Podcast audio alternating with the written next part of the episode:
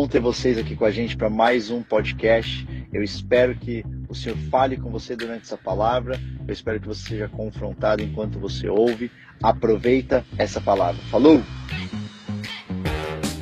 O André só, não é? Cheio de energia. Eu tô empolgado para o que Deus vai fazer aqui hoje. Eu não sei você. Glória a Deus, glória a Deus. Eu não sei você, eu estou muito empolgado. Primeiro porque eu estou sendo obrigado a conviver com muito jovem lá na farm. e os caras fazem muita bagunça, muito barulho, mas tem uma fome por Deus que é extraordinária. E eu amo isso. E eu tenho certeza que aqui não é diferente. Então só fecha os teus olhos um instante aí. Oh Deus, muito obrigado pela tua presença. Que a tua expectativa esteja nele essa noite. Eu sei que ele vai te encontrar. Eu sei que ele vai te tocar de uma forma única.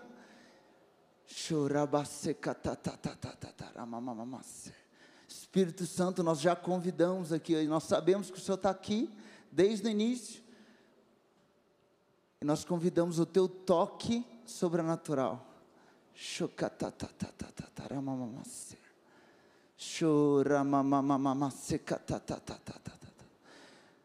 Vários de vocês, Deus te trouxe aqui hoje para respostas. Deus vai destravar destinos aqui hoje. Eu quero te pedir, esteja com o teu coração aberto para aquilo que Deus vai falar. Porque eu sinto que tem um portal de Deus aberto nessa noite aqui para nós. Que a gente vai passar por esse lugar e a gente vai ser acelerado por anos. Tem algo para ser liberado de Deus sobre a tua vida aqui, então abre o teu espírito para aquilo que Ele quer fazer na tua vida. Oh Espírito Santo, nos posiciona no lugar devido. Em nome de Jesus. Amém. Amém. Pode sentar. Cara, eu fico empolgado de vir para o Vox. Se eu ficar muito acelerado, você me avisa. Porque às vezes eu vou falando as coisas, o Isaac que gosta de zoar comigo. Isaac fala, cara, às vezes você vai tão acelerado, você começa a falar as coisas que eu não, eu não sei direito ainda o que, que você está falando, você não dá tempo de processar. Você tem que, assim, quando você liberar uma, uma revelação, dá tempo para o povo respirar. Falei, tá bom, Isaac, obrigado. Primeiro quero dizer que é uma alegria fazer parte dessa casa. Se você não me conhece, meu nome é Elvésio, eu estou aqui desde 2018. Eu cheguei para fazer o Dunamis Tracks em 2018. Então eu sou muito grato a Zion, mas sou especialmente grato ao Dunamis por tudo que eu cresci em um ano aqui nessa casa. Eu acho que eu fui esticado em uns 10 anos. E eu cheguei aqui em 2018, fiz o Tracks em 2018 o ano inteiro. Final do ano Deus fala: "Você não volta para tua casa". Falei, Deus, mas eu vim para cá para pegar as coisas que tem aqui na Zion, no Dunamis, e levar para Minas Gerais, porque Minas Gerais nunca fica de fora do avivamento, eu quero levar isso para lá. Aí Deus falou: você não vai voltar, você vai para Recife. E aí eu passei o ano de 2019 inteiro com o pastor André Tanaka lá em Recife. O escritório da Zion era a casa dele. Então tomava café com ele, almoçava com ele com a Giovana, assistia os DRs, já tive uma aula sobre relacionamento, voltava para trabalhar, era mais ou menos desse jeito. 2020 eu volto para cá para ajudar o pastor César e a pastora Pamela no, nas áreas executivas. E agora, Dunamis Farm, Zion, áreas executivas, Dunamis Zangá, aí aquilo mais que Deus vai colocando na mão, a gente vai fazendo, a gente vai, sabe aquele negócio de rodar o prato? Você roda aqui, você aprende a rodar o de cá, e daqui a pouco você está rodando um monte de coisa que você nem imaginava que dava conta. Deus vai fazer isso a partir de hoje com você. Eu sinto que Deus está liberando coisas sobre muita gente aqui, e você às vezes fica, Deus, eu não dou conta, eu não sei se eu consigo, e Deus está falando assim: tem um Kairos, eu estou abrindo um portal aqui, que vai te jogar para dentro de algo que vai te acelerar por anos. E foi isso que aconteceu comigo em 2018. Cara, eu não sei você, mas eu tenho um senso de graça e privilégio gigante, porque eu estou te contando que em 2018 eu estava fazendo Dunamis Tracks. Eu andei, eu fui trainee do pastor Lucas e da Jaque. Então, 2018 eu estava com Lucas e Jaque, 2019 André Tanaka e Giovana, 2020 pastor César e pastora Pâmela, e agora mais próximo do pastor Teófilo da pastora Júnia, em quatro anos de igreja. Não é porque eu sou bom, ele é bom, foi graça de Deus, mas teve um sim. A minha pergunta é: como é que anda o teu sim? Ixi. E principalmente, como é que está o seu sim para Deus? Porque o tema da nossa mensagem de hoje é sobre um chamado de Deus para nós. E o chamado de Deus para mim e para você é que nós somos chamados para ser uma geração profética. E é sobre isso que a gente vai falar aqui essa noite. E para a gente ser uma geração profética, uma geração que está mais preocupada em ouvir a voz de Deus do que ficar sendo ouvido. Porque talvez você pensou assim: geração profética é aquela que profetiza muito. Não, geração profética é aquela que ouve. É isso que Deus quer fazer conosco. Um ouvido sensível. Mais importante de você ser uma voz para essa geração é você ser um porta-voz da voz de Deus para essa geração. E muitas vezes a gente está com pressa de falar e trazer as coisas quando Deus está falando. Não, está na hora de falar, está na hora de calar e ouvir para que eu te dê a mensagem para você ser uma voz, a minha voz, para essa geração. E a gente vai falar um pouco sobre isso hoje. Qual que é o fundamento da geração profética? Sobre o que que você precisa caminhar para que você esteja suscetível a viver esse chamado de Deus e experimentar isso a cada dia. Vocês estão prontos? Então já abre a palavra aí em João, capítulo 1, versículo 51. Porque eu já vou começar dando na canela. que a gente ama dar na canela dos outros, às vezes a gente ouve assim, né? Deixa eu ler os versículos primeiro. Talvez você vai sair daqui um tanto quanto transformado, eu espero. João 1, versículos 50 e 51. Jesus está batendo um papo com Natanael. E no meio do papo, do papo que ele está batendo com Natanael, ele fala assim: Natanael fala no 49, né? Rabi, tu és o filho de Deus, tu és o rei de Israel. E aí Jesus fala: Porque eu te disse, vi-te debaixo da figueira, você crê, coisas maiores do que essa verás. E ele disse: Na verdade, na verdade eu vos digo, de agora em diante vereis o céu aberto e os anjos de Deus subindo e descendo em direção ao filho do homem. Presta atenção, a primeira coisa que a gente precisa para experimentar o chamado de Deus para ser uma geração profética, você acreditar em uma promessa, em uma verdade, em uma realidade espiritual. Os céus estão abertos. Jesus acabou de dizer, ele, olha esse versículo de novo, versículo 51. Jesus fez um decreto imperial. Ele é o rei de toda a terra, certo? Ele fez um decreto daqui em diante, vocês verão os céus abertos. Não é se você orar muito, você vai ver o céu aberto. Se você jejuar muito, você vai ver o céu aberto. Se você ler muita Bíblia, você vai ver o céu aberto. Se você for do Brasil, você vai ver o céu aberto. Não, ele falou assim: daqui em diante, vocês verão céus abertos. É um decreto de Jesus. E por que eu estava falando o negócio da música? Porque às vezes a gente fica cantando coisa que não é bíblica, pedindo, cantando, Deus abre os céus. Que abre os céus, cara, o céu está aberto. Por que, que a gente está orando, clamando e pedindo, abre o céu, Deus, abre o céu, quando a palavra está dizendo, daqui em diante vocês vão ver o céu aberto. E aí você tem um ponto muito importante, abre comigo em Mateus 3, no batismo de Jesus.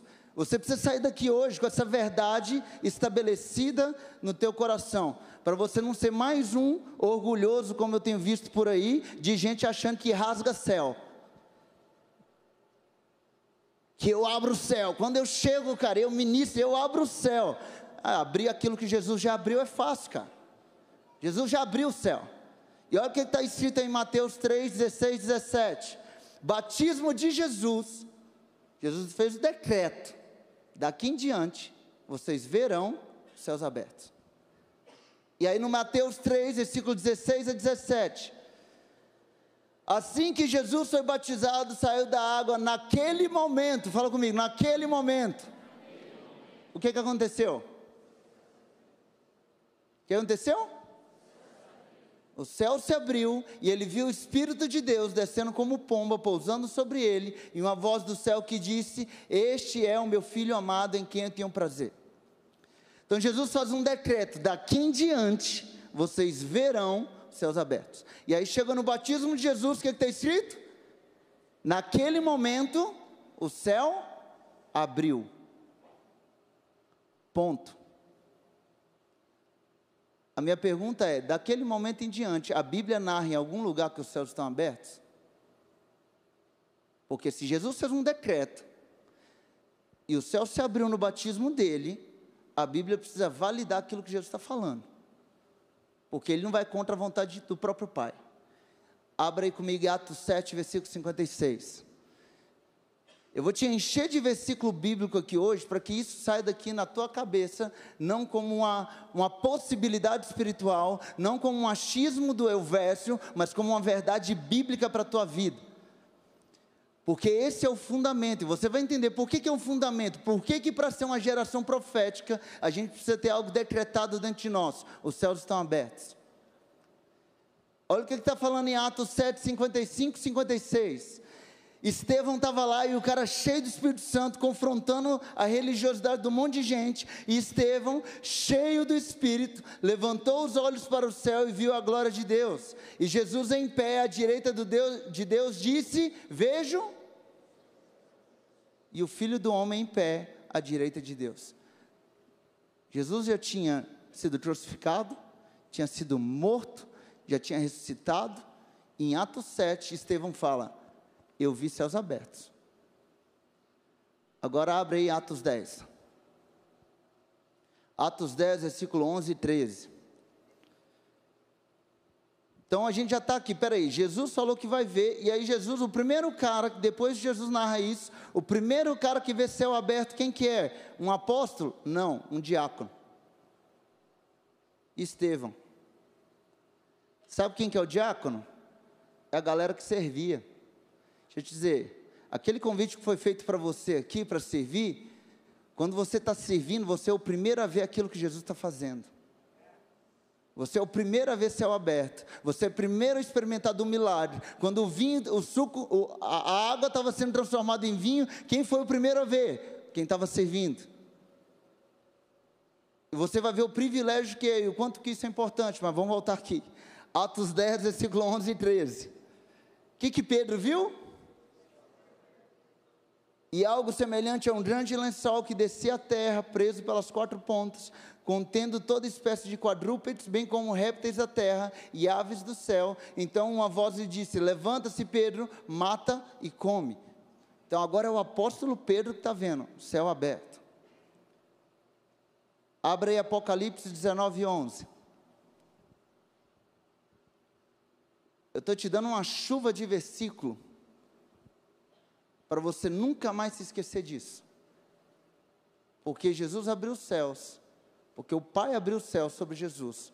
Hoje você pode ter céus abertos aqui você pode ter céus abertos na tua casa, você pode ter céus abertos na tua universidade. Sabe por que, que na hora que você chega nos lugares lá na tua escola, na tua universidade, no teu trabalho, e você fica, nossa, que ambiente pesado, que ambiente pesado, é porque você não tem revelação de que o céu está aberto sobre você, porque se você tivesse, você saberia que pesado é a glória de Deus. E você carrega ela, porque Cristo em nós é a esperança da glória. Mas às vezes a gente chega lá e acha que, tipo assim, não, a gente está no mundão, o diabo está operando aqui e o lugar é pesado. Falo, pesado não, cara, ele que recue. Você precisa entender o que você carrega, é muito poderoso o que você carrega. E olha o que fala em Apocalipse 19, 11. O que que João viu? Eu não preciso trazer mais versículo, né? Acho que está bom. Vi os céus abertos diante de mim, um cavalo branco, cujo cavaleiro se chama Fiel e Verdadeiro. Ele julga e guerreia com justiça. Seus olhos são como chamas de fogo. Em sua cabeça muitas coroas e um nome que só ele conhece e ninguém mais. Está vestido com um manto tingido de sangue e o seu nome é Palavra de Deus. O exército dos céus os seguiam, vestidos de linho fino, branco e puro, e montados em cavalos brancos. E a gente fica aqui hoje cantando. Não sei nem se eu canto a música. Que a gente gosta de zoar. Quem me viu passar na prova e não me ajudou, né?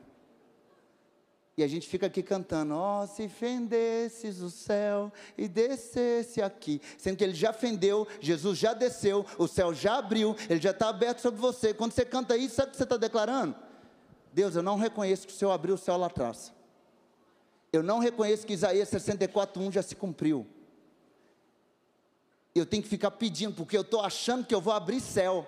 Eu estou achando que eu vou abrir céu, sendo que Deus já abriu. E Isaías 22, 22 diz o quê? Abra aí na tua Bíblia. Isaías 22, 22. Eu quero destruir qualquer mentira que possa estar estabelecida na tua mente de que, cara, os céus não estão abertos sobre você, sobre a tua casa, sobre a tua família, sobre o teu trabalho, sobre a tua igreja, sobre a nossa nação. Por onde a gente passar, os céus estão abertos e o inferno tem que recuar, cara. Isaías 22, 22. É o mesmo texto que está lá em Apocalipse 3, 7, que ele fala que a chave de Davi foi entregue, aquilo que ele abre, ninguém fecha, e o que ele fecha, ninguém pode abrir. Se Deus abriu os céus, quem é homem, quem é pecado, quem são nações, quem é qualquer um nessa terra que tem poder para fechar aquilo que Deus abriu? Então, na hora que você estiver num ambiente, alguém falar, cara, o céu está de bronze, o céu está fechado, você fala, não, não, não, peraí, peraí, peraí, peraí. Entrega esses versículos todos para ele. Fala, cara, sua mente é que está fechada, porque o céu está aberto. Porque ele já abriu. E talvez você nunca colocou isso em prova. É a melhor coisa que você pode fazer quando você coloca a palavra de Deus em prova. Recentemente eu estava lá no Chile, a galera inclusive está acompanhando a gente aqui online. Um abraço para todo mundo que está lá no Chile. Eu mandei o link para eles lá, falei, ó, vocês estavam querendo acompanhar, então vem com a gente eu falei com eles, nós vamos fazer um evangelismo sobrenatural, nós vamos para a praça. Os caras, deixa eu te contar uma coisa. Aqui não é Brasil não, cara. Aqui os caras, na hora que você chega para abordar eles na praça, a galera te trata mal, a galera tipo, já está ferida. Então eles não são receptivos. Eu falei com eles, então eu já sei o que, que eu vou pregar aí. Eles, o que, que você vai pregar? Eu falei assim, céus abertos. Vocês precisam entender o céu está aberto sobre o Chile, o céu está aberto sobre o Brasil e o Espírito de Deus não respeita geografia. Não é porque Deus está fazendo no Brasil que Deus não vai fazer aí no Chile. E vocês vão ver. Fiz o um workshop sobrenatural com eles e falei assim: agora a gente vai para a praça. A gente teve um monte de gente sendo curada, um monte de gente entregando a vida para Jesus. E aí, o, mai, o que mais surpreendeu eles não foi as curas, não foi gente sendo salva. Sabe o que, foi? eu estou surpreendido como é que as pessoas estavam abertas para receber o Evangelho. E aí eu não sei se isso é um testemunho ou um testemunho, porque uma pessoa falou assim, cara, eu contei para uma amiga minha que é de uma outra igreja aqui, e a galera falou, cara, vamos para a rua também. Chegaram lá, deram de cara com a parede. Galera super fechada, galera não queria ouvir. E ele falou, cara, eu não entendi. Eu falei assim, eu entendi. Está claro para você que quando você tem a revelação de céus abertos, o que, que acontece depois disso? Porque mais importante do que isso aqui que eu acabei de trazer para você, de que o céu está aberto, é as consequências de um céu aberto. Vamos voltar no batismo de Jesus? Abra aí de novo Mateus 3. Quais são as consequências de céus abertos? O que, que acontece em um ambiente? Já vou te dar a chave espiritual aqui. O que, que acontece no ambiente? Quando você estiver liderando algum ambiente, o teu link lá, ou você está liderando adoração, você está indo pregar a palavra, você está indo fazer qualquer coisa. Você quer que a manifestação do Espírito venha, você quer que a voz de Deus venha, você quer manifestações sobrenaturais, você quer alguma coisa nesse sentido? É. Garanta que as pessoas estejam conscientes que os céus estão abertos, que a presença de Deus está ali, e ela é real, e ela está disponível para as pessoas, porque Deus vai agir. É só isso que você precisa fazer. Muitas vezes as pessoas não recebem porque a mente e o coração delas está fechado, porque elas não se sentem dignas. Mas não é sobre sermos dignos, é sobre sermos amados. Ele escolheu abrir os céus. Ele escolheu ofender os céus e fazer com que Isaías 64:1 se cumprisse e o espírito de Deus fosse liberado. Presta atenção aí no batismo de Jesus. O que que acontece? As três coisas que acontecem logo em seguida quando o céu se abre. Mateus 3, 16, 17. O céu se abriu e ele viu o que? O Espírito de Deus descer. Fala comigo, liberdade do Espírito. Essa é a primeira coisa que acontece quando a gente está em um ambiente que tem céus abertos. E se você não sabia isso, por anos nós estamos cantando isso aqui na Zion. Você sabe que tem uma das músicas aqui que se chama Céus Abertos, né? Pois é, a gente está cantando isso há anos. E quando você canta e você reconhece aquilo que Deus fez, tudo que você reconhece, você empodera. E porque você reconhece, você está empoderando, aquilo é liberado sobre um ambiente. Da mesma forma que quando alguém vem e fala mal de você, por que, que você fica, nossa, não acredito que fulano falou assim de mim, que trairagem, que não sei o quê. Por que, que você fica tão ofendido quando alguém fala mal de você? Porque você reconhece aquela pessoa. Se fosse num morador de rua, você está passando e fala, você é doido. Você ia fazer o quê? Você ia rir. Porque você não conhece aquela pessoa, você não tem reconhecimento nenhum em relação a ela, ela não tem voz na tua vida, e por conta disso aquilo não mexe com você. Agora, quando você reconhece e empodera, aquilo te toca. Quando você reconhece céus abertos, você acabou de dar liberdade para o Espírito vir te tocar. E não só te tocar, mas te manifestar sobrenaturalmente. Porque ele não veio só e tocou, ele veio em forma corpórea de pomba. Que, que isso significa? Manifestação sobrenatural. Então, a primeira coisa que céus abertos libera é um agir do Espírito com manifestação sobrenatural. A segunda coisa que aconteceu, viu o Espírito de Deus descendo como uma pomba e pousando sobre ele, então, uma voz dos céus. A segunda coisa que acontece quando a gente tem sensibilidade de que os céus estão abertos, além do agir do Espírito e manifestação sobrenatural, a voz de Deus ecoa.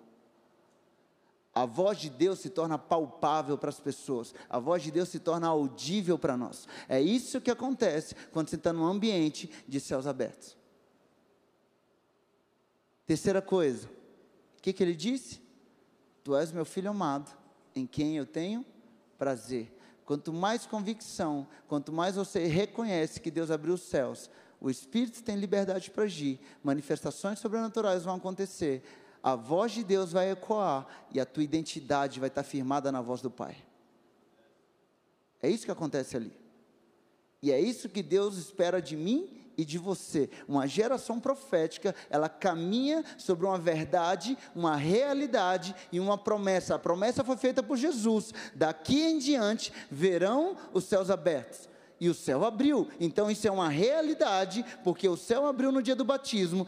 Estevão viu o céu aberto, Pedro viu o céu aberto, João viu o céu aberto. Quem aqui já viu os céus abertos por aqui? Quantas vezes o Espírito veio, ele desceu, e ele falou, e ele te tocou, e ele veio com sobrenatural, ele veio com tantas coisas, sim ou não? É porque quem pega o microfone aqui no Vox é super ungido, é por isso que as coisas vêm? Não, é uma conquista de Deus para você. Presta atenção, eu falei que é um decreto imperial. Foi Jesus que decretou isso. E se você lembrar, em Mateus 28, versículo 18, ele diz: Toda autoridade me foi dada nos céus e na igreja.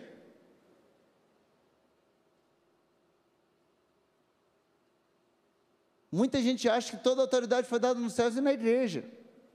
Então Deus só pode falar onde? Na igreja. Mas a autoridade foi dada aonde? Sobre toda a terra. Isso, se é toda a terra, isso inclui a Zion Church, a tua casa, o teu trabalho, por onde você for, os céus estão abertos sobre você. Você convida o Espírito, a voz de Deus vem e pessoas vão ter encontros com o Pai. Esse é um dos fundamentos de uma geração profética. Deixa eu te dizer, nós somos chamados aqui para ser Vox, mas está na hora de você eh, trocar as suas credenciais humanas por credenciais celestiais. João Batista ele foi criado dentro de onde? Do templo. O pai dele estava no templo, a mãe dele estava no templo. Deus falou: agora você sai do templo, João Batista, e vai lá para o deserto. Para quê? Porque eu quero te tornar a voz do que clama no deserto. Não era sobre a voz de João Batista, era sobre o clamor de Deus. Sabe, às vezes a gente tem muita pressa de falar, porque a gente quer ser ouvido ao invés de ouvir. E Deus está chamando essa geração para ser uma geração profética, que passa mais tempo ouvindo a voz de Deus, para depois ocupar os lugares com autoridade e poder, com a voz de Deus e não com a tua voz, porque a tua voz não ecoa. Agora, quando você passa tempo ouvindo a voz de Deus, para que a voz de Deus possa ecoar, isso não para em você e na tua geração. Isso vai passando, isso vai passando, isso vai tendo reflexo. Por quê? Porque está vindo de um lugar de autoridade e poder. Vocês estão comigo? É isso que ele quer liberar sobre você. Então, para com esse papo de que o ambiente na tua universidade é pesado, porque quando você pisa lá, as portas do inferno recua. Por quê? Porque eu estou lá. Falei para os caras no Chile, falei, é, é, tá bom, vamos lá para a praça, vamos ver. Os caras, é, falei, é, e eu vou te falar, vocês vão ter visões, vocês vão ter palavras, e vocês vão orar por cura, e não é sobre eu, o cara que é ungido, vocês vão se mover. Os caras, sério? Falei, é. Teve um cara que foi insano, o Gabriel, foi a primeira vez que Deus de fato usou ele com tanta autoridade. O cara chegou, presta atenção nisso. A gente foi começar um momento, a gente estava na praça orando em línguas, tá, tá, tá, tá, vamos sair, vamos. Saiu ele e a Keila. Aí a Keila foi com ele e falou, e aí, o que, que você está sentindo? Ele falou, eu tive uma imagem muito estranha. Falei, qual que é a imagem? Eu vi uma mancha vermelha vindo no rosto da pessoa. E a Keila falou assim, isso é bom ou ruim? Ele falou, não sei, eu só vi isso. Ela, tá bom. Aí ele, como assim tá bom? Você acredita no que eu estou falando? Ela, por que, que eu não vou acreditar? Eu falei, não, porque aqui não acreditam. Ela falou, ah, mas a gente acredita até demais. Vamos embora, vamos atrás desse cara, que eu vi um cara de camisa branca. Você viu esse, esse, essa imagem? Vamos embora. Eles começaram a rodar. Aí aquela viu o cara da camisa branca, falou: Eu acho que é aquele cara, vamos parar lá para falar de Jesus para eles. Aí começa a falar, ele está lá conversando com o rapaz, a mulher está sentada, e daí a pouco tem uma outra mesinha do lado na praça, que estava tendo uma festa de aniversário. E de repente, ele viu uma folha vermelha no rosto da pessoa, na visão. De repente, estoura um balão. E o balão vem na cara da mulher e faz assim, placa. E o que que era o balão? Em formato de folha vermelha. e ele ficava assim, olhando para a cara daquele, aquela, calma, vai dar tudo certo. Ele fala que eu não estou acreditando que isso é verdade. Ele fala, é, porque os céus estão abertos sobre você, Gabriel. E é isso que vai acontecer aqui no Chile. E deixa eu dizer, é isso que vai acontecer para onde a gente for, aonde você pisar, cara. O Espírito de Deus está indo com você. Você anda em gangue. Deixa eu dizer, você anda igual o Bop, porque ele falou assim, ó. Os anjos, quando ele falou com Natanael, daqui em diante vocês verão os céus abertos. E os anjos de Deus subindo e descendo sobre o Filho do Homem. Quem que está em Cristo? Vai subir desse anjo onde você estiver, velho. Então você está andando, tipo bope, porque você anda com o Espírito Santo. Jesus falou: ah, Eu estarei com vocês até a consumação dos séculos. E ele fala: Os anjos também vão estar subindo e descendo. Mano, eu já chego chutando a porta, velho. Porque eu falei: Vai ter que recuar, não tem conversa. Só que às vezes a gente está, nossa, mas o ambiente está tão pesado. Sabe por que está pesado? Porque às vezes você está achando que você está andando sozinho. E Deus está aqui para te falar: você não anda sozinho. Você anda turbinado. Você anda muito bem acompanhado. Você anda com o poder de Deus. E você precisa entender: na hora que você chegar, você precisa começar a liberar o peso de glória que está sobre a tua vida. E o peso da glória que está sobre a tua vida é a conquista de Cristo, não é a tua. Isso muda o ambiente. Isso faz você chegar e fazer decretos, como Jesus fez, que daqui para frente você vai ver céu aberto e vai ver ponto final, não tem conversa, e eu não vou recuar para as trevas, e daqui para frente a gente vai ver as coisas acontecendo. Vocês estão bem? Segunda coisa, segundo fundamento que uma geração. Aliás, antes de eu entrar nisso,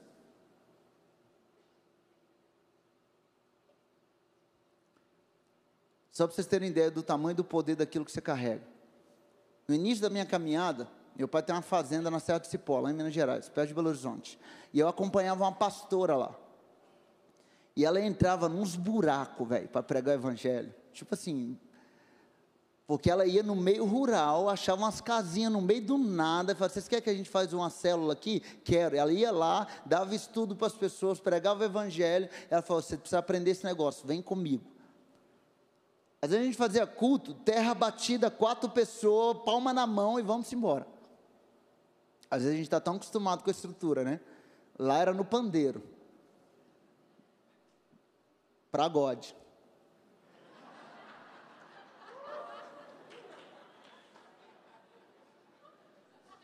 Deus é bom, cara. Ele ouve cada coisa. e a presença de Deus vinha. E a presença de Deus vinha. E um dia a gente estava lá, ela falou: Você vai levar a palavra hoje. Eu falei: Vixe, nunca tinha levado palavra em lugar nenhum. Eu falei: Eu que vou pregar? É, você que vai pregar. E hoje tem mais gente. Eu falei: Que beleza. Aí a gente começou, aí eu dei o estudo praticamente da célula. E no meio daquilo, eu vi uma senhora com o olho lacrimejando, lacrimejando. Falei, cara, Deus está fazendo alguma coisa aqui. E aí, no final do, da, da célula e tal, ela chamou a pastora e falou: Eu quero que faça um lá em casa. Aí a pastora, feliz da vida, eu falei: Cara, pastor deve amar essa mulher muito, né?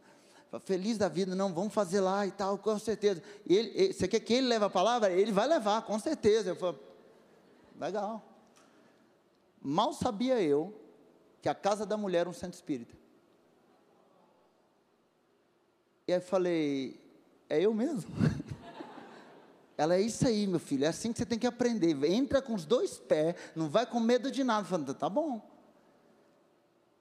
Posso ser vulnerável com você aqui? Talvez você não, nunca passou por isso no mundo espiritual. Uma semana antes, aliás, duas semanas antes, eu, cara, eu, eu nunca tive problema com pornografia, com esse tipo de coisa.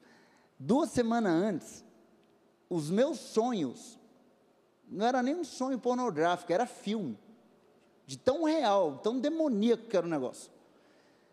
E aquele negócio começou a me dar um medo. Eu falei, cara, como é que eu vou pregar a palavra de Deus tendo esse tipo de sonho? Aí eu falei, cara, não dá mais, vou ligar para a pastora, não vai ser eu que vai pregar a palavra. Desse jeito, não vou nem de jeito nenhum. Liguei para ela, eu falei, meu filho, me diz uma coisa. Você assiste alguma coisa? Não. Você está olhando para onde não deve? Não. Você está abrindo alguma porta em relação a esse aspecto sexual da tua vida? Não. Então acorda para a vida que você está sendo atacado, meu filho. Porque se você estivesse vendo, eu ia falar, você abriu a brecha e você está sendo atacado porque você abriu a porta. Agora, se você não está fazendo, e eu estou acreditando no que você está me falando, e eu não estava mesmo, ela falou assim, cara, isso é um ataque, por que você não me contou antes? Eu falei, ah, pastor, muito simples contar isso para a senhora, né? Chegar, e aí, pastora, tudo bem? Então, Oh, estava tá, super animado para te contar. Ela falou, mas você tem que contar, porque é isso que ele quer. Ele quer trazer vergonha e queria que você não fosse lá. Já vou acionar a equipe de intercessão aqui, as irmãs do coque, as girar lá, tipo, pá, pá, pá, pá, pá, com as espadas. Falei, tá bom, aciona lá. E eu não tinha entendimento. Até o dia que a gente chegou na porta. E eu estou vendo as irmãzinhas chorando. E eu entrando, falei, menino, o negócio deve estar tá forte aqui mesmo. Que a gente nem entrou, as irmãs da intercessão estão tá chorando. E ela falou assim: a entrada era um corredor largo, bem largo, assim, tipo, era uma casa muito grande e tinha um estacionamento aqui na frente e tinha uma, uma ruazinha de pedra. Ela falou assim: eu vi dos dois lados da rua um bando de demônio ajoelhado com anjos com espada no pescoço. E foi ali que a mulher entregou a vida para Jesus.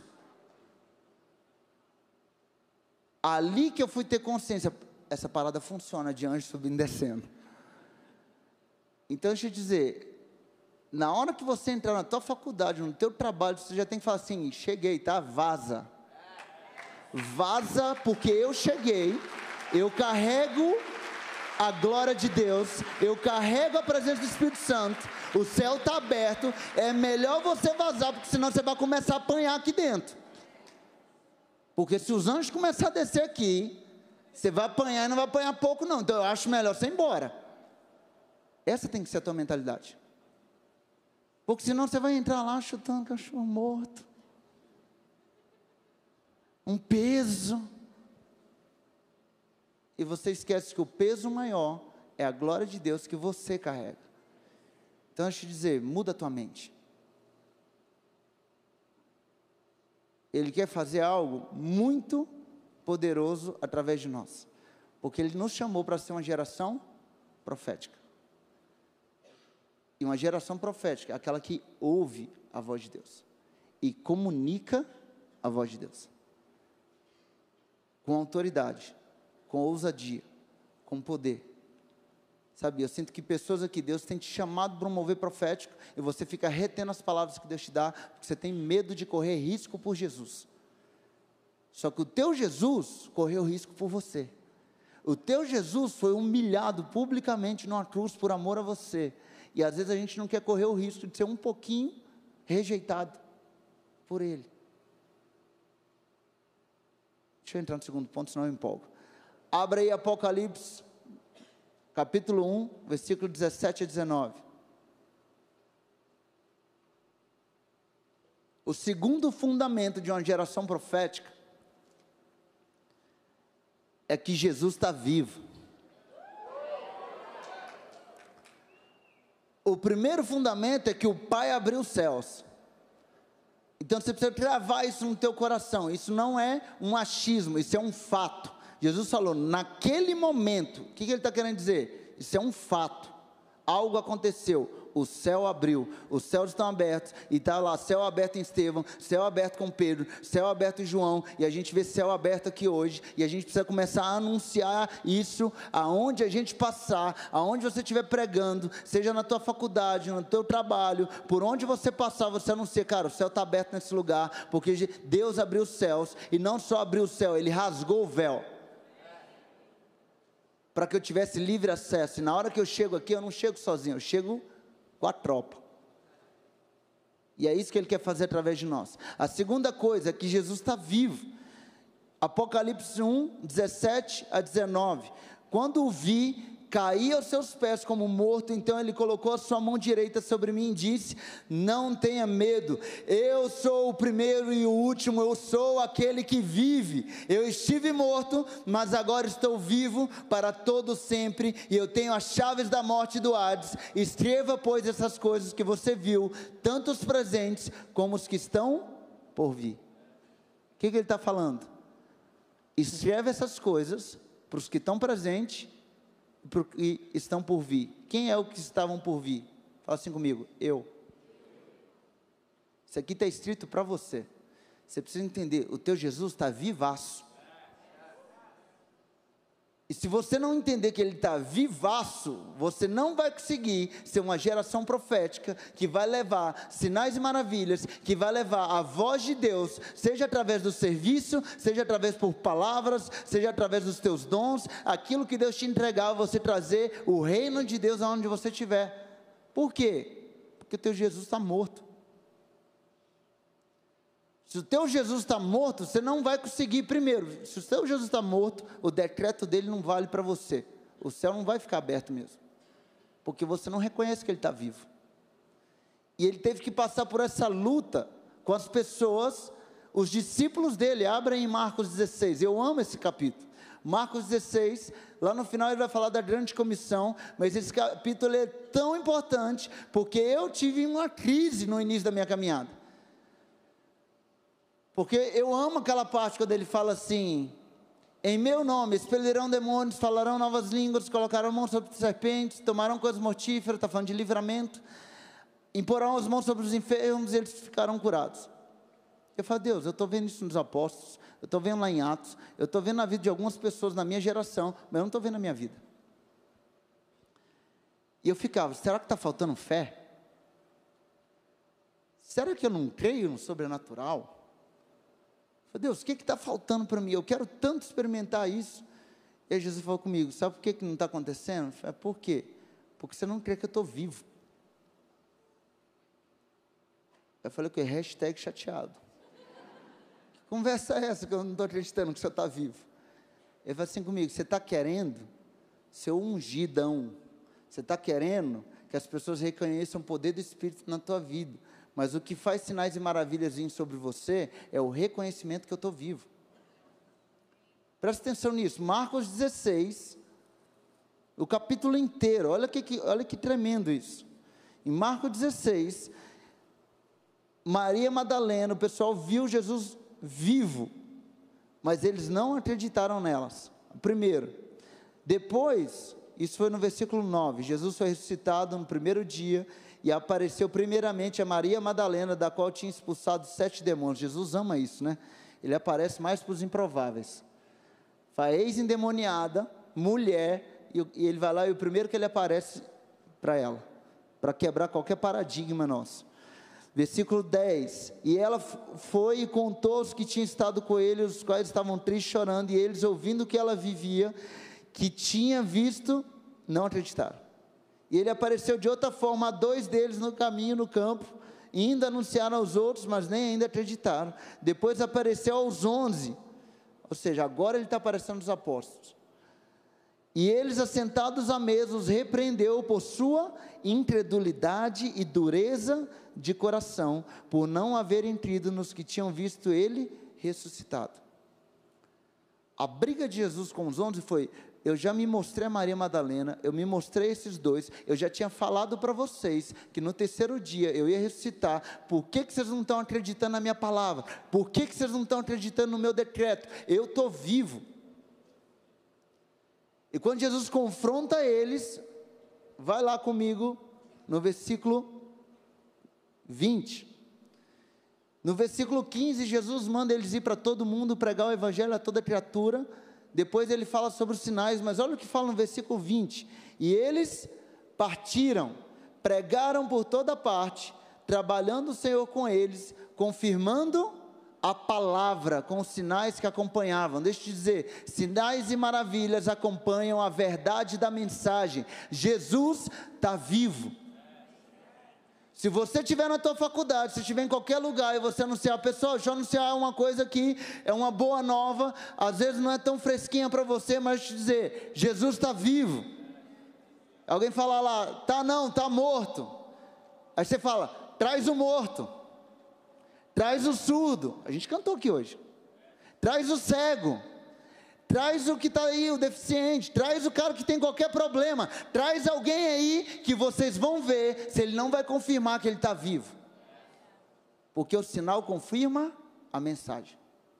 O sinal não confirmava que o discípulo era super ungido. O, o sinal não confirmava que o cara era um escolhidinho de Deus. O que confirmava? Eles estão pregando a verdade. E porque eles pregam a verdade, Jesus está vivo. Jesus vem e faz sinais e maravilhas para confirmar: estou vivo mesmo. Eu sou o mesmo ontem, hoje e sempre. E eu vivo pelos séculos dos séculos. Eu estou vivo. A minha pergunta para você é: qual foi a última vez que você convidou Jesus vivo para dentro da tua faculdade? Lá no meio do teu trabalho, ao invés de oferecer um remédio de dor de cabeça de você chegar para a pessoa e falar assim, nossa, está passando mal tal. Deixa eu contar um negócio aqui. Sabia que Jesus está vivo? A pessoa, hã? É, Jesus está vivo. Não, estou com dor de cabeça, não tem nada a ver o assunto. Eu pois é, mas Jesus está vivo. E Ele cura hoje. E se você deixar, Ele pode vir te tocar e te curar essa noite. Por que, que isso é tão importante? Por que, que uma geração profética tem como um dos fundamentos um Jesus vivo? Porque o testemunho de Cristo é o espírito da profecia. Quando você testemunha que Jesus está vivo e o que ele está fazendo, você libera um espírito profético no ambiente. E mais do que isso, quando você está servindo. Abre comigo em Atos 2. Deixa eu te contar uma novidade. Para você que serve, talvez isso vai te impactar bastante existe uma graça especial de Deus sobre aqueles que servem. Atos 2, versículo 17 e 18. Vocês já ouviram falar em porção dobrada? Pois é. Atos 17, Atos 2, perdão, 17 e 18. Atos 2, versículo 17 e 18. Nos últimos dias, diz Deus, derramarei do meu espírito sobre todos os povos. Por que, que ele pode fazer isso? Porque os céus estão abertos. Quando o céu está aberto, o que foi a primeira coisa que aconteceu? O Espírito. Então ele está falando, nos últimos dias, diz Deus, derramarei do meu Espírito sobre todos os povos. Os seus filhos e as suas filhas profetizarão. Tem algum filho de Deus aqui? Então você foi chamado para profetizar. E você não vai conseguir fazer isso se você não ouvir. Então, mais do que querer falar, você precisa treinar teu ouvido. Profetizar é igual sintonizar rádio. Você já viu? Galera da antiga aí, tipo eu. Você vai sintonizar um rádio e fica.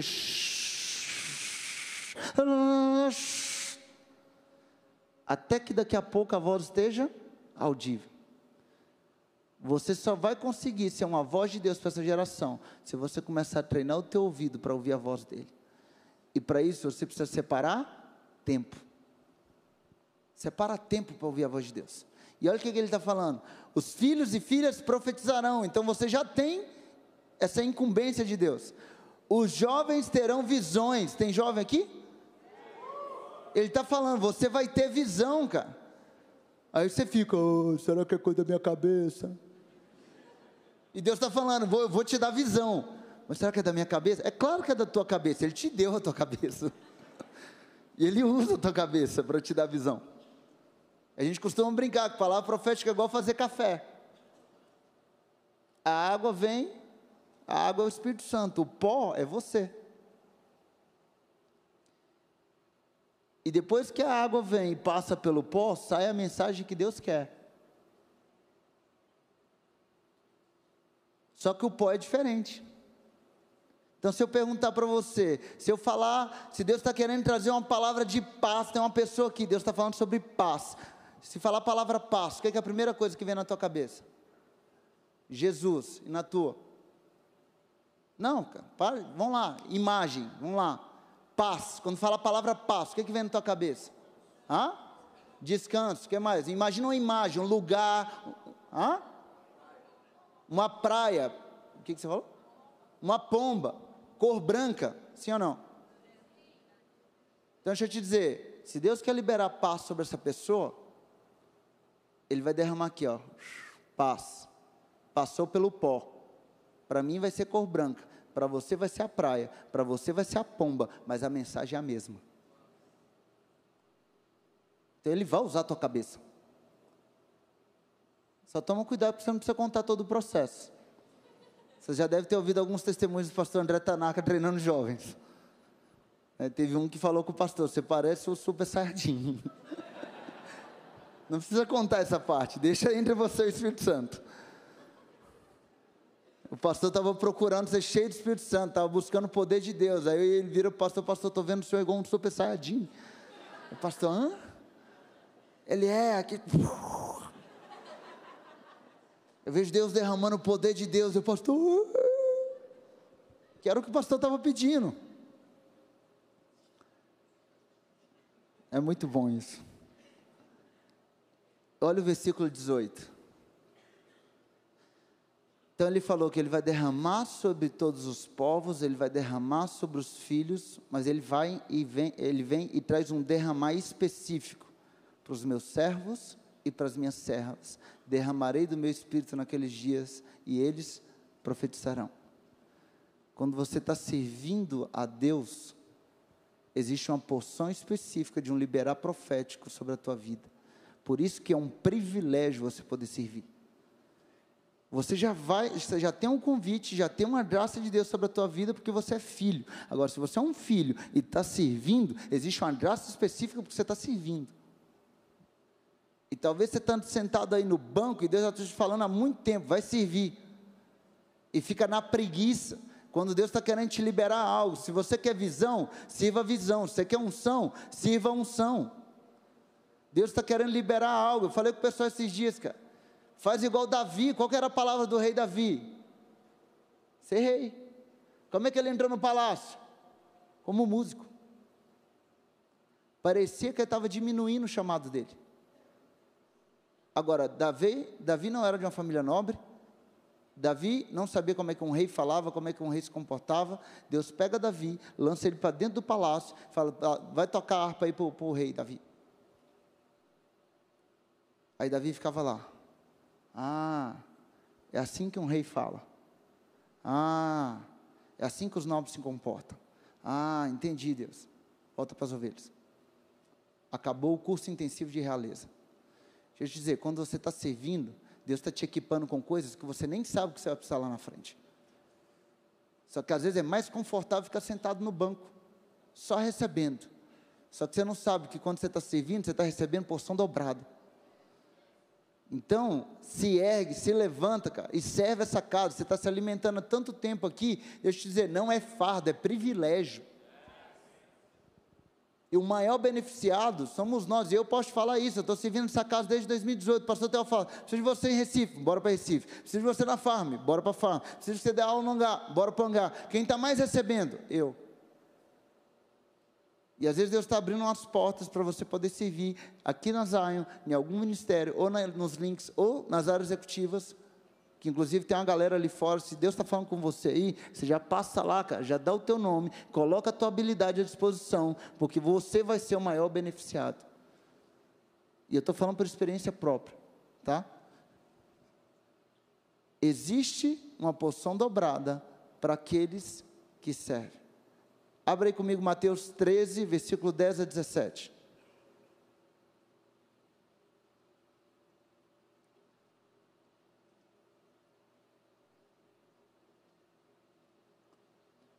Mateus 13, versículo 10 a 17. E os discípulos aproximaram-se dele e perguntaram: Por que falas o povo por parábolas? Ele respondeu: A vocês foi dado o conhecimento dos mistérios do reino dos céus, mas a eles não. A quem tem será dado, e este terá uma grande quantidade. De quem não tem, até o que tem lhe será tirado. Por essa razão eu falo por parábolas, porque vendo eles não veem, ouvindo não ouvem nem entendem. Neles se cumpre a profecia de Isaías: ainda que estejam sempre ouvindo, vocês nunca entenderão, ainda que estejam sempre vendo, jamais perceberão, pois o coração deste povo se tornou insensível.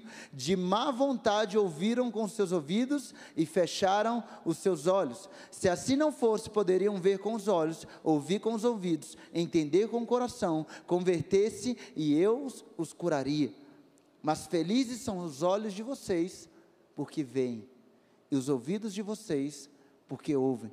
Pois eu lhes digo a verdade: muitos profetas e justos desejaram ver o que vocês estão vendo, mas não viram, e ouvir o que vocês estão ouvindo, mas não ouviram. Quem aqui já teve aquela expectativa assim, cara, no dia que eu chegar no céu e encontrar Abraão, a gente vai tomar muito café junto, velho devia ser irado. Cara, como é que era essa experiência de Isaías? Como é que era aquilo? Como é que aquilo outro? E o texto está falando assim para a gente: quem vai procurar você é Abraão. Quem vai procurar você é Isaías. Porque eles, estão, eles queriam ver o que você está vendo, eles queriam ouvir o que você está ouvindo, eles queriam experimentar o que você está experimentando, de ter o Espírito com você 24 horas por dia, aonde você vai, o Espírito falou: Eu estarei com vocês para sempre.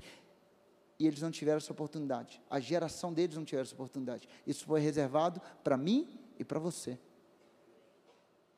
Eles vão chegar e falar: Cara, que irado como é que era esse negócio? Você trocava ideia com o Espírito Santo o dia inteiro? Você sentava, você sentava, botava o teu café, e aí você batia papo com Deus? Assim, tipo. Você tem noção do que, que é isso? O privilégio que a gente carrega?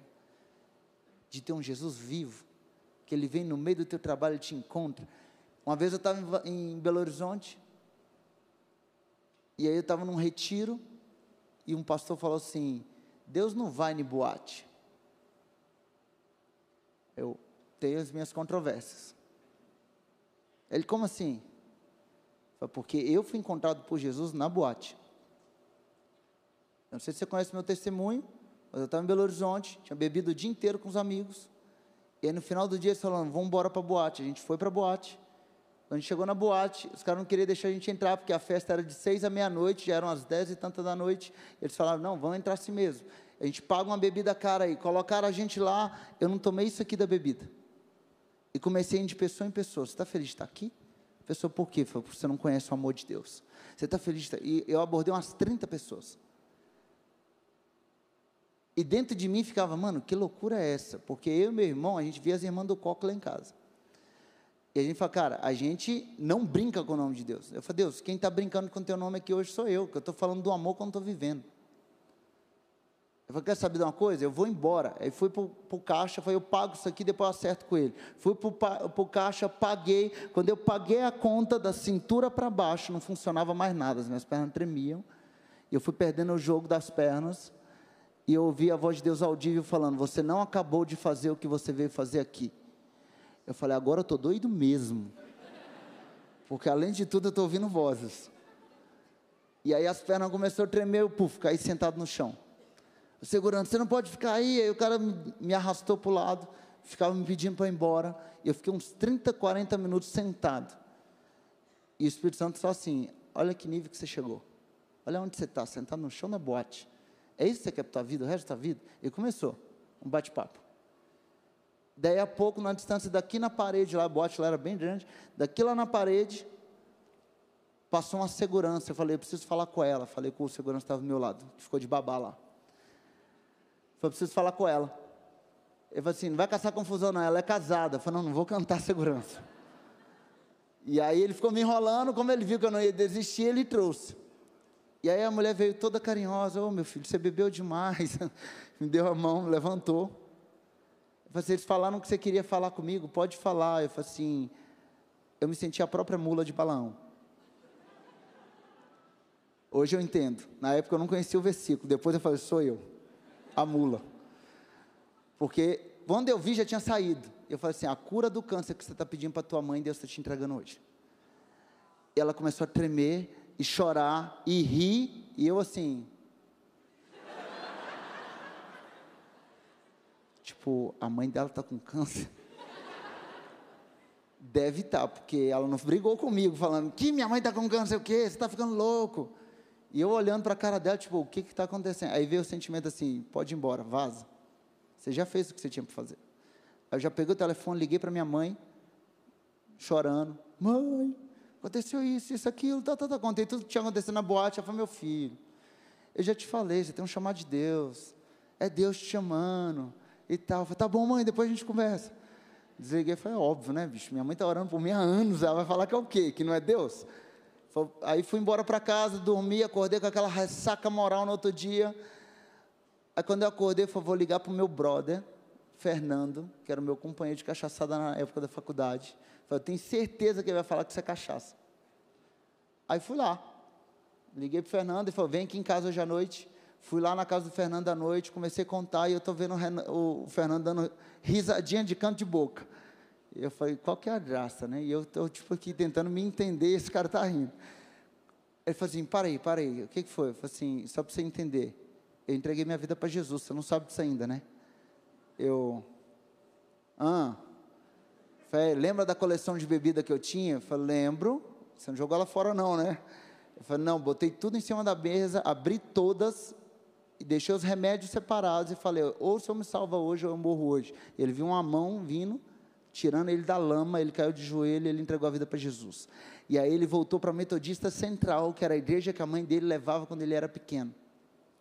Ele falou assim, e no dia que aconteceu isso comigo, tinha um pastorzinho pentecostal lá, que Deus usou ele para contar minha vida inteira.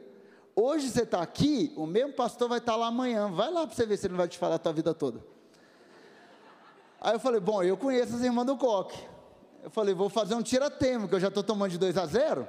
Né? Já tenho minha mãe, agora o Fernando, eu vou lá para tirar tempo. Fui lá, o pastor começou a pregar, 20 minutos, 40 minutos, uma hora, uma hora e vinte de pregação, tipo eu aqui agora.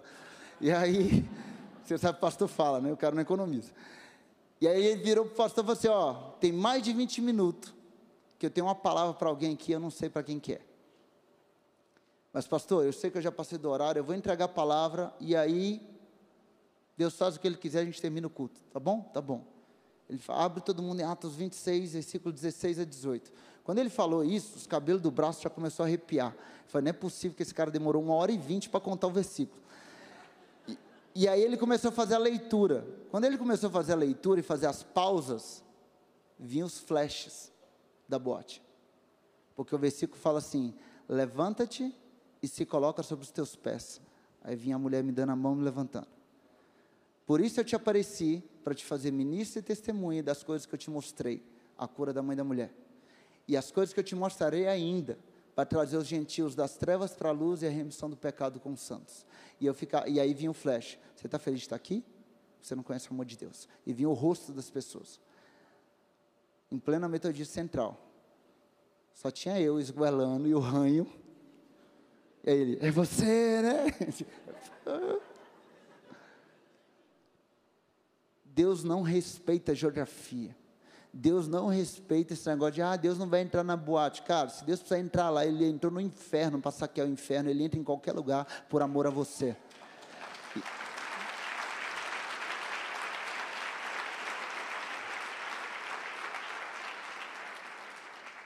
E talvez mais do que ir lá sozinho, como ele foi naquela noite, talvez ele quer levar você para ir dentro de lugares escuros, onde você vai levar a luz.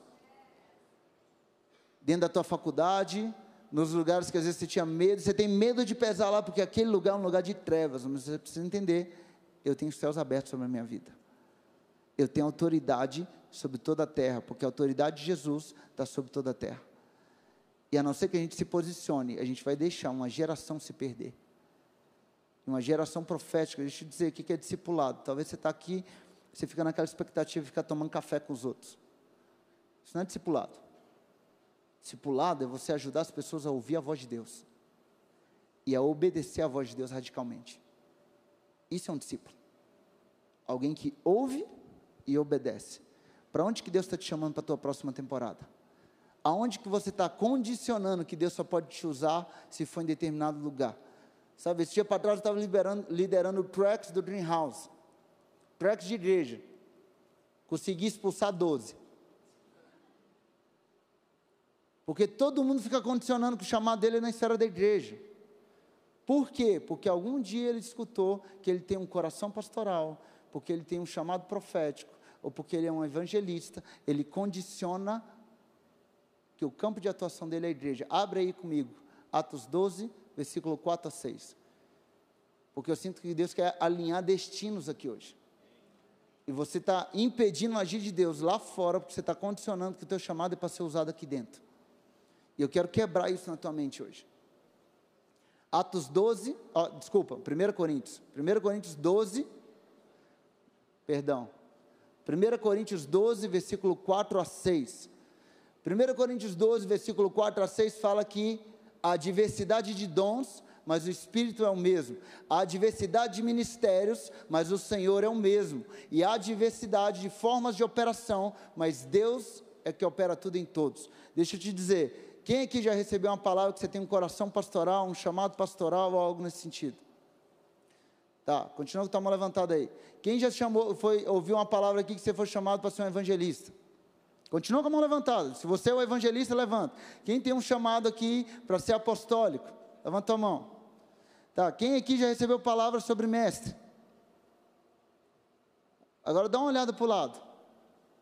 Vai ficar todo mundo dentro da igreja? Qual que é o nosso problema? Quem dá os dons? Os dons são diferentes, mas o Espírito é o mesmo. Quem dá dom? Espírito Santo. Há diversos ministérios. Efésios 4:11 fala os cinco ministérios. Quem que dá os ministérios? O Senhor, é Jesus que dá o ministério. Agora, quem que define o teu campo de atuação? É o teu pai. Não é o teu ministério que define o teu campo de atuação. Então você pode ser um pastor dos negócios, um apóstolo da educação, um profeta das artes e entretenimento, porque o teu ministério não define o teu campo de atuação. Quem define o teu campo de atuação? O teu pai. Por isso é importante você ouvir a voz do pai. Porque eu posso ser um profeta aqui dentro e eu posso ser um profeta lá fora. Eu posso ser um pastor aqui dentro e eu posso ser um pastor lá fora. Eu posso ser um pastor aqui dentro por um tempo e eu posso ser pastor lá fora por um tempo. O que que importa? Obedecer ele radicalmente. É Deus que define aonde que a gente vai atuar. A gente tem que parar com esse negócio de presumir campo de atuação, porque aí você impede o agir do Pai para te levantar como uma voz dele. Senão, é, é, João Batista poderia ter virado e falar: Não, não, não, Deus, você não entende, eu nasci no templo, meu lugar é o templo. E o coração de João Batista é: Não, o meu lugar não é o templo, o meu lugar é obediência radical. O meu lugar é onde o meu Pai quer que eu esteja. O meu lugar é ouvir a voz do meu Pai para viver isso de forma ousada. Aonde Ele quiser que eu vá, eu vou. Porque o que, me, o que alegra o meu coração é ouvir a voz dele e obedecer de forma radical. O que, que Deus tem falado com você? Aonde que Deus tem falado assim, eu te chamei para educação, eu te chamei para os negócios, eu te chamei para arte e entretenimento, eu te chamei para igreja. Porque se ele falou, o teu campo de atuação é a igreja, tudo bem. Agora, a maioria não é. Mas por que eu não quero ir lá fora? Porque aqui dentro o céu está aberto, lá fora o céu está fechado. Mentira. Ele está querendo te levar para abrir o céu sobre toda a terra. É isso que ele quer fazer através de você. E olha como é que os discípulos eram radicais.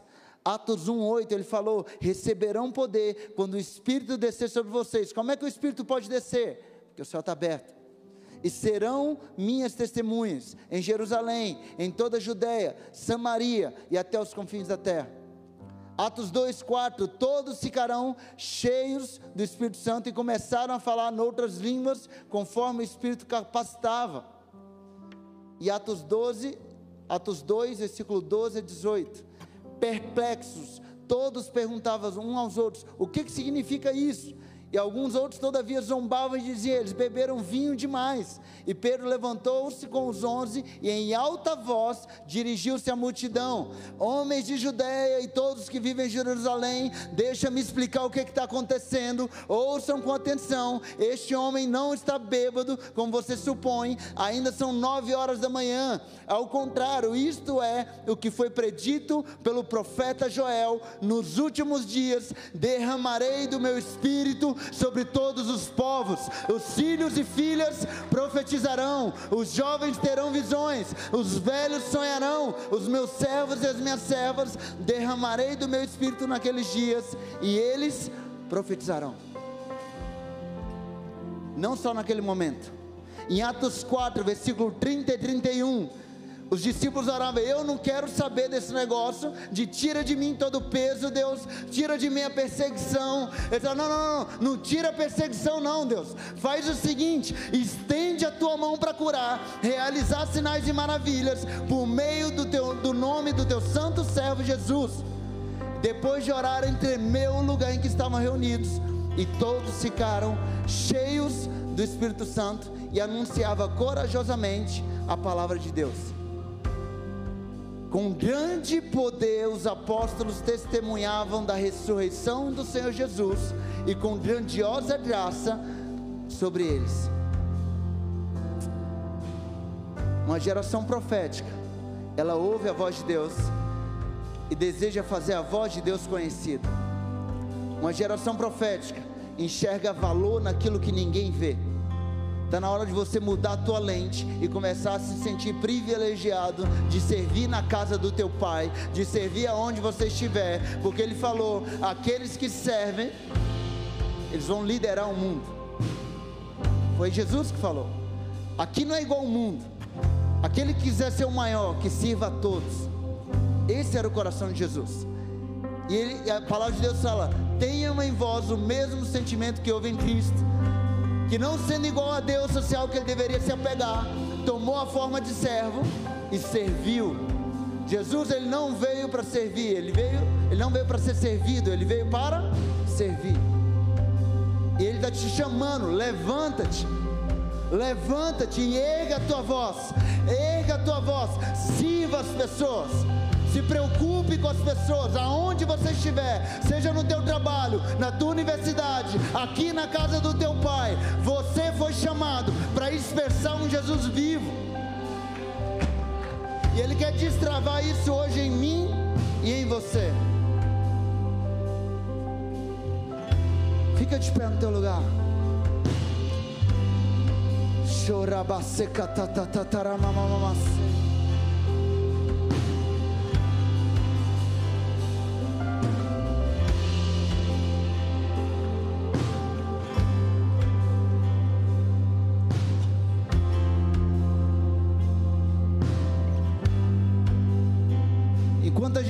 momento de adoração, o Espírito Santo começou a colocar algumas palavras no meu coração, cara. Eu quero liberar isso sobre a vida de vocês. E uma das coisas que eu vi foi Diego, 23 anos, tecnologia. Tem algum Diego aqui? Levanta tua mão bem alto se você estiver aqui.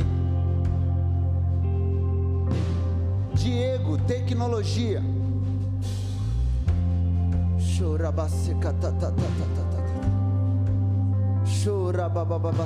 Se você estiver online, manda aí pra gente.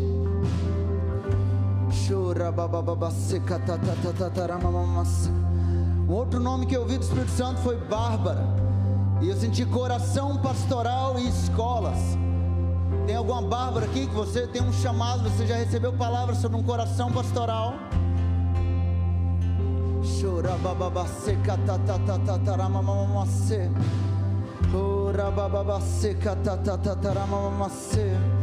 Muito obrigado pela tua presença, Espírito Santo. Ouvi também o nome João Pedro. Tem algum João Pedro?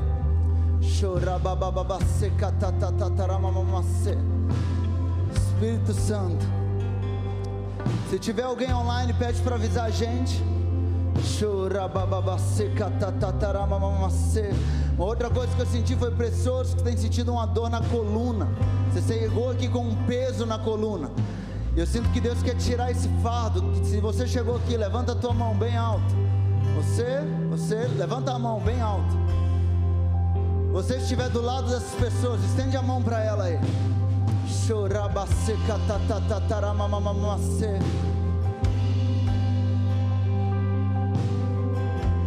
O nosso Jesus está vivo, os céus estão abertos sobre este lugar. Estende a tua mão e começa a declarar cura sobre essa coluna. Convida a presença do Espírito Santo. Lembra, onde os céus estão abertos, o Espírito tem liberdade. Deus, nós declaramos alinhamento de coluna agora, na autoridade do nome de Jesus. Nós declaramos todo fardo indo embora, na autoridade do nome de Jesus vértebras sejam alinhadas, lombar seja alinhada agora. Nós declaramos fortalecimento muscular, nós declaramos alinhamento de ossos, alinhamento de líquidos, na autoridade do nome de Jesus. E nós ordenamos toda dor agora vai embora na autoridade do nome de Jesus. Submeta-se ao nome daquele que vive. Nós te ordenamos agora, na autoridade do nome de Jesus. Se você está aí online, nós declaramos agora cura sobre a tua coluna. Seja alinhada agora, na autoridade do nome de Jesus.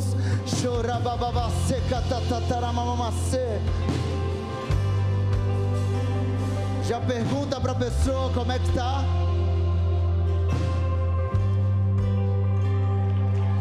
Glória a Deus, glória a Deus. Glória a Deus. Você que recebeu a oração, se você foi curado, faz assim com a mão para a gente ver. Glória a Deus, glória a Deus, glória a Deus, glória a Deus, glória a Deus. Cara, Jesus está vivaço. É Ele que cura.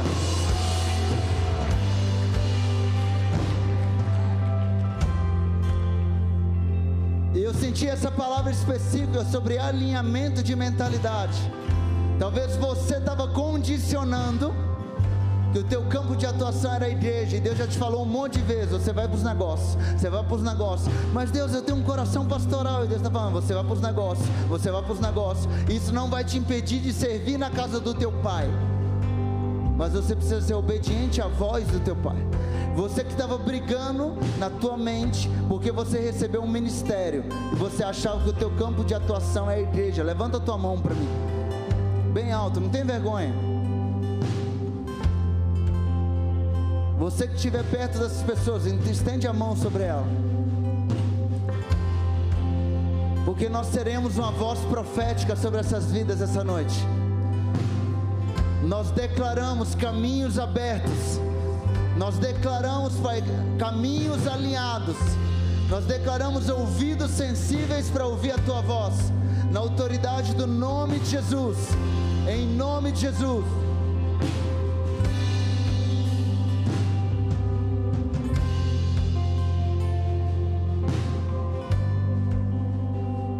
Você que está do lado dessa pessoa, libera a mente e o coração de Deus sobre ela. Sem medo, fala com ela, Deus. Libera o ouvido, libera o coração, libera a mente. Eles serão usados dentro da igreja, na casa do Senhor, mas para serem equipados e lançados para aquilo que o Senhor tem para eles. Nós declaramos que o verdadeiro amor, ele lança fora todo medo. E nós ordenamos em nome de Jesus que todo medo se vá, todo, todo sentimento de medo, de perseguição, de retaliação, maior é aquele que está conosco do que o que estão contra nós. Nós declaramos ousadia em nome de Jesus.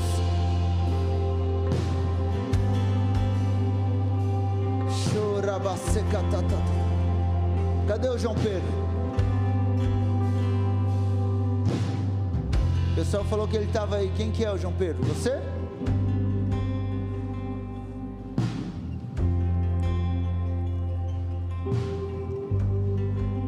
Na hora que eu estava orando, Deus falou assim comigo, o nome João Pedro, ele falou assim que às vezes você tem feito orações, falando, Deus, essa é a última chance. Eu estou tentando viver o teu chamado, mas às vezes eu vejo tanta oposição, eu vejo tantas dificuldades, e eu sinto que você precisa de um favor, inclusive financeiro, para um romper que você precisa. Faz sentido? Faz? Vem cá.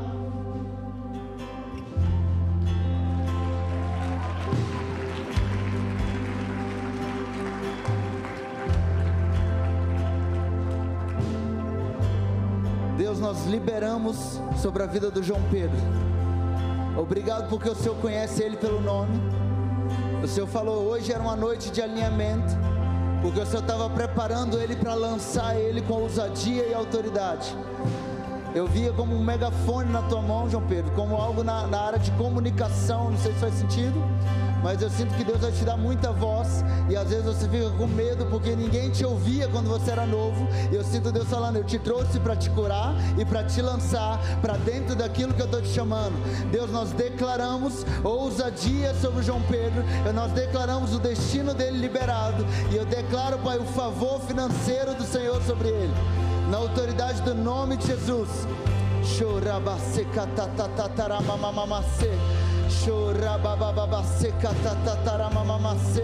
Eu declaro criatividade e ousadia. Em nome de Jesus. Em nome de Jesus.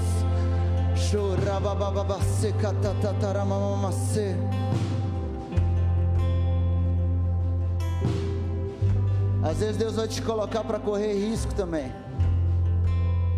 E eu sinto que Deus está ativando o profético em muita gente aqui. Então, simplesmente coloca a tua mão em posição de receber. Porque existem pessoas do teu lado que às vezes você está carregando a chave para a liberdade delas e você fica esperando que alguém venha libertá-las. E Deus está falando: não, é você. Você vai tirar o cativo do cativeiro. Você vai liberar a verdade sobre a vida das pessoas. Você vai liberar a mente e o coração de Deus sobre as pessoas. Deus, nós declaramos uma ativação profética sobre este lugar.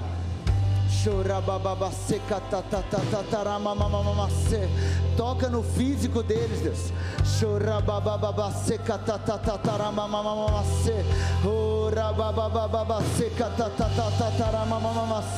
Nós somos chamados para ser uma voz para essa geração, para comunicar a tua voz. Nós declaramos ouvidos sensíveis, que eles sintam, Deus, o ouvido, sente, Deus como se fossem ouvidos abrindo, como se fosse um fogo na orelha.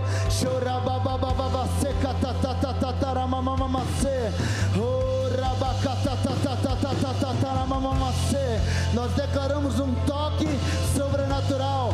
Nós declaramos línguas sendo abertas, línguas sendo liberadas. Nós declaramos a voz, Pai, que não tem medo, uma voz que se move com ousadia, com poder. Tatatara mamamamacê. Orabababaseca tatatara mamamacê. Nós convidamos a tua presença sobre este lugar. Choramamaseca tatatara mamamacê.